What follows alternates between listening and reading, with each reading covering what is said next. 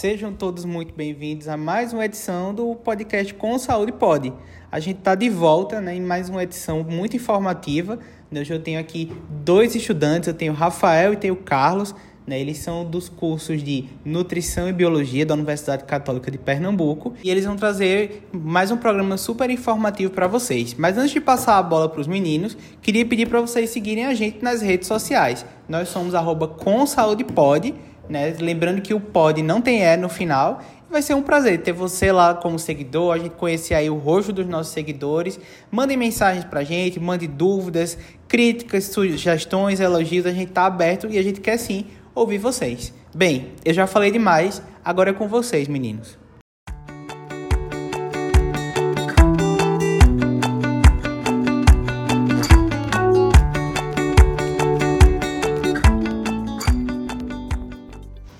Opa, muito obrigado aí, professor. Bom dia, boa tarde, boa noite, ouvintes. É, eu sou Rafael Guilherme, sou estudante de Biologia. Boa noite, meu nome é Carlos, eu sou estudante de Nutrição aqui na Unicap e a gente vai trazer a temática hoje para vocês, que é sobre a poluição das águas e infecções por micro-organismos. Esse projeto é um projeto de extensão nosso do, do curso e a gente, foi, a gente visitou a comunidade da Ilha de Deus aqui em Recife. Para quem não conhece, a Ilha de Deus é uma zona especial de interesse social, uma ZEIS aqui da cidade. Localizada entre os bairros de Embiribeira e do Pina, e ela é cercada por três rios, o Jordão, o Tegipió e o Pina. A ilha é uma comunidade de pescadores que habitam o lugar há cerca de 60 anos e vivem em sua grande maioria da pesca do sururu e do cultivo do camarão orgânico, já que o local é um dos maiores manguezais urbanos do mundo com vegetação de mangue preservada em aproximadamente 212 hectares de área total. Cerca de 2 mil pessoas moram na Ilha de Deus e 80% dessa população vive exclusivamente desta pesca artesanal. A pesca artesanal, como dissemos, trata-se da catação e coleta de marisco e sururu, além da criação de camarão, com viveiros artesanais no entorno da ilha. Só para se ter uma ideia da grandeza da pesca na Ilha de Deus, se considerarmos apenas duas das iguarias da pesca artesanal, como sururu e o marisco, movimenta-se anualmente mais de 2 milhões de reais. Na Ilha de Deus, em nossa visita, foi verificado que um dos grandes problemas é o acúmulo das cascas de marisco e sururu. Falar um pouquinho agora como o pessoal, os pescadores, eles nos disseram como é o dia a dia deles, como eles fazem essa coleta, o tratamento do sururu, que é para posteriormente ser, ser vendido. Logo pela manhã, bem cedo, eles vão retirar os sururus e mariscos. Estes moluscos bivalves são levados para a Ilha de Deus, inicialmente separados do lixo, que ficam presos a eles.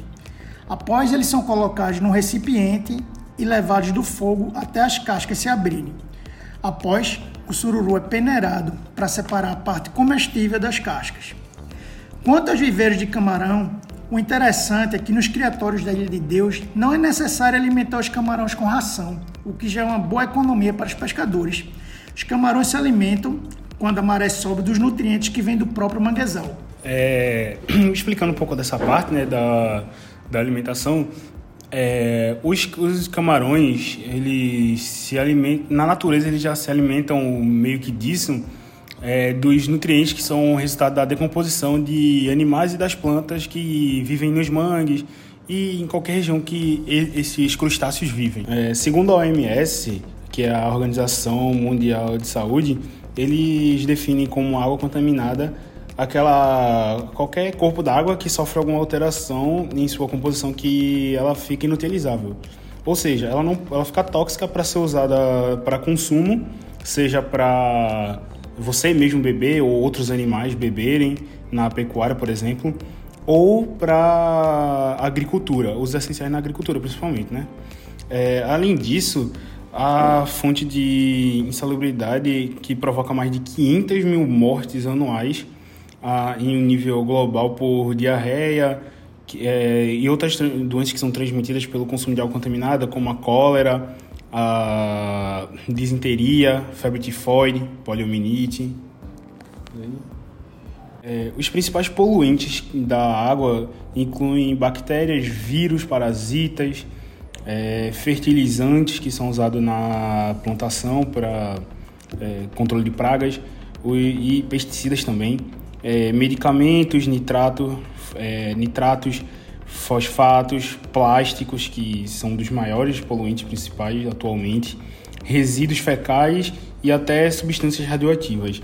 Esses elementos nem sempre tingem a água, ou seja, nem sempre você consegue ver que eles estão ali, como o microplástico, por exemplo. Essa razão utiliza-se análises químicas de pequenas amostras que são coletadas em, desses corpos d'água para saber se o estado da qualidade, para saber qual o estado de qualidade dessa água. Alguns fatores naturais, como a filtração do mercúrio presente na superfície da Terra, podem contaminar esses corpos d'água.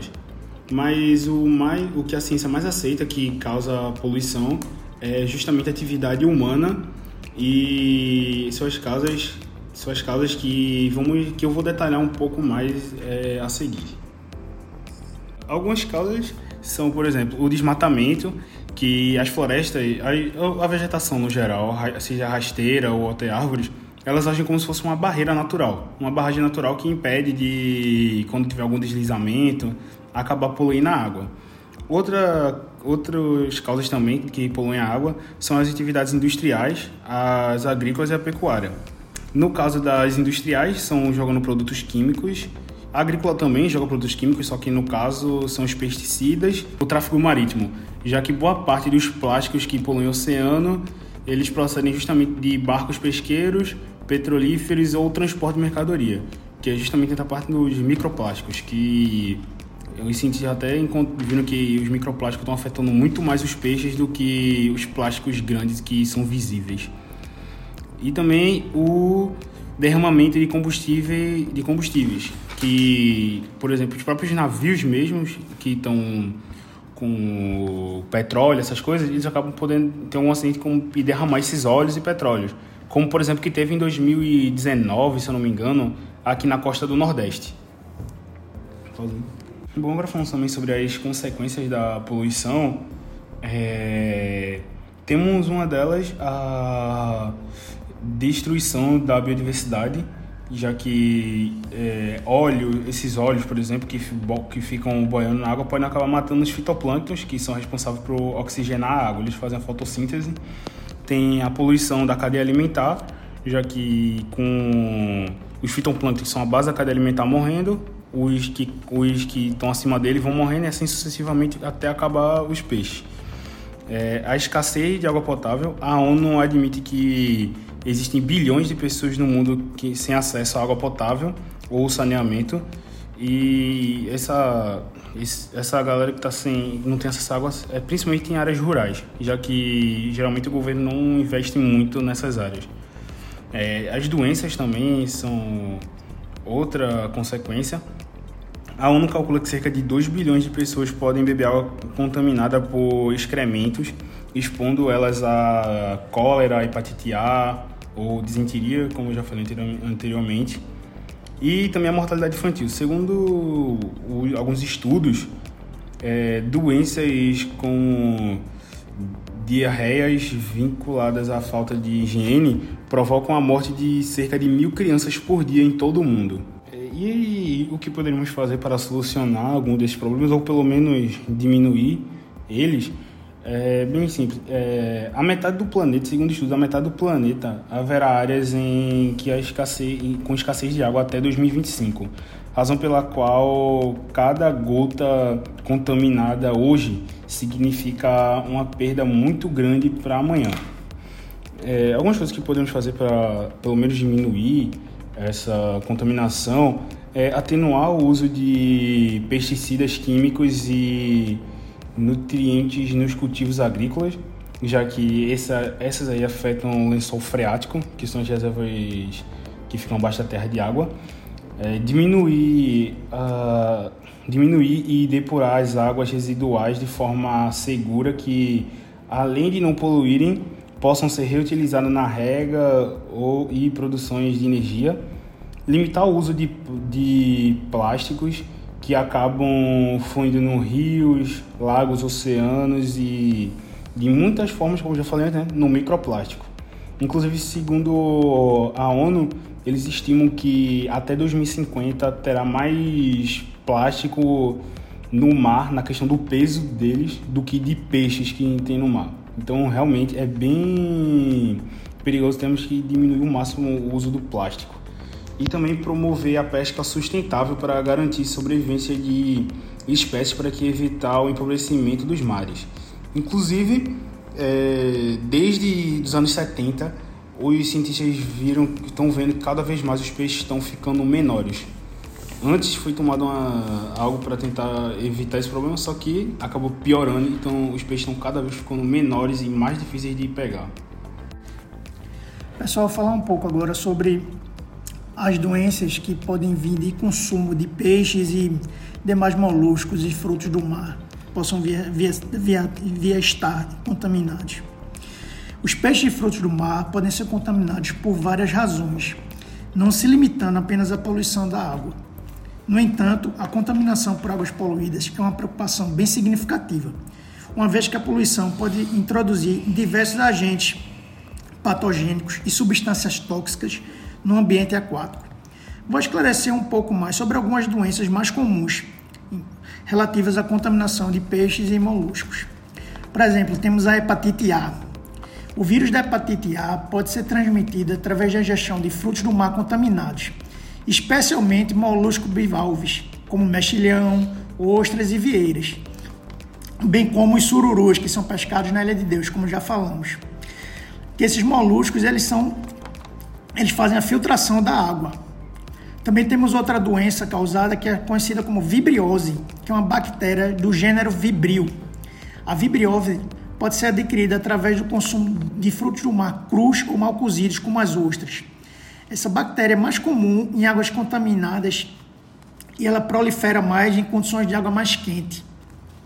Também temos a salmonelose. As salmonelas são bactérias que podem contaminar peixes e frutos do mar a salmonelose é adquirida através do consumo do peixe cru ou mal cozido que esteja contaminado com essa bactéria. Para finalizar, todas essas doenças já relatadas, elas não são exclusivamente causadas por águas poluídas, mas a poluição pode aumentar o risco de contaminação.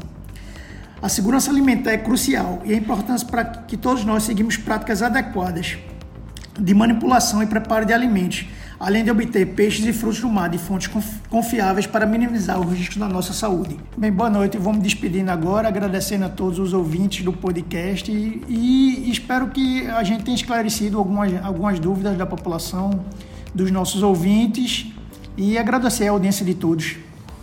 É, sim, sim, Carlos, bem falado, né? E, e, espero que possamos né, nos reencontrar aqui novamente né, no podcast e até a próxima.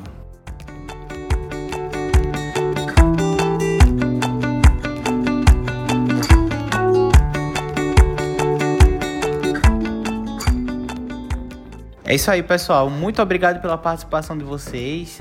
Acredito que várias pessoas que ouviram, né, aprenderam bastante sobre essa questão ambiental tão relevante. Vocês utilizaram aí um exemplo do Recife, né, a comunidade muito famosa aqui da cidade, e a gente espera que esse programa tenha servido de alerta, né, para as pessoas, para os nossos ouvintes a respeito da necessidade, né, de prestar atenção na questão ambiental né? A questão ambiental não é só uma questão de sobrevivência, mas também de saúde humana né? de cada um de nós. A gente vai ficando por aqui. Sigam a gente nas redes sociais e a gente se encontra na próxima edição.